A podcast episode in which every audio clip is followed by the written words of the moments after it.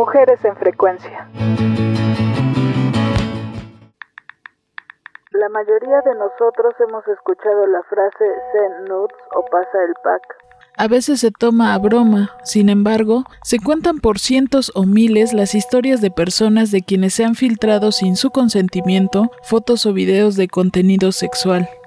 Difusión de este material vulnera la dignidad e integridad de las personas y causa un daño psicológico, económico y sexual en su ámbito público y privado. Lamentablemente, en algunos casos, las víctimas de este tipo de delitos han decidido terminar con su vida debido al trauma por el constante acoso, burlas y amenazas de las que son objeto. Este tipo de violencia sexual que se presenta de forma digital se conoce como ciberviolencia y actualmente en México ya está considerada en el Código Penal. La conocida como Ley Olimpia es un conjunto de reformas legislativas que sancionan los delitos que violan la intimidad sexual de las personas a través de medios digitales.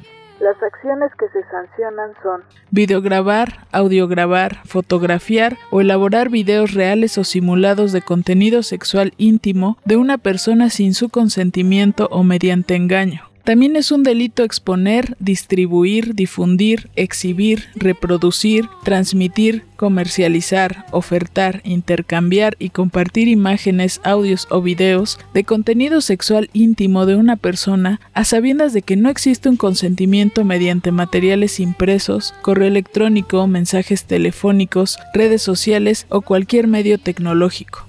Esta ley se aplica en 28 entidades del país y contemplan sanciones de 3 a 6 años de prisión y el pago de 500 a 1000 veces la unidad de medida y actualización, o UMA. La ley Olimpia surgió por la iniciativa del activista de Huauchinango, Puebla, Olimpia Corral Melo, de quien se filtró un video sexual cuando tenía 18 años, y al no poder denunciarlo decidió hacer algo al respecto. Antes de la aprobación de la ley Olimpia en Yucatán ya se contaba con la ley de pornovenganza promovida por varias mujeres, entre ellas Ana Baquedano, quien fue víctima de este tipo de violencia cuando su exnovio difundió una foto de ella desnuda.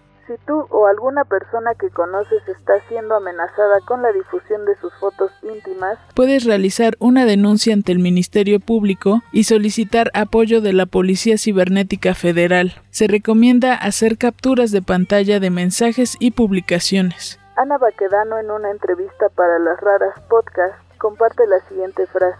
Al recibir las fotos de una persona, no tenemos el poder de destruirla, sino la responsabilidad de cuidarla. Mujeres en frecuencia en ruido de fondo.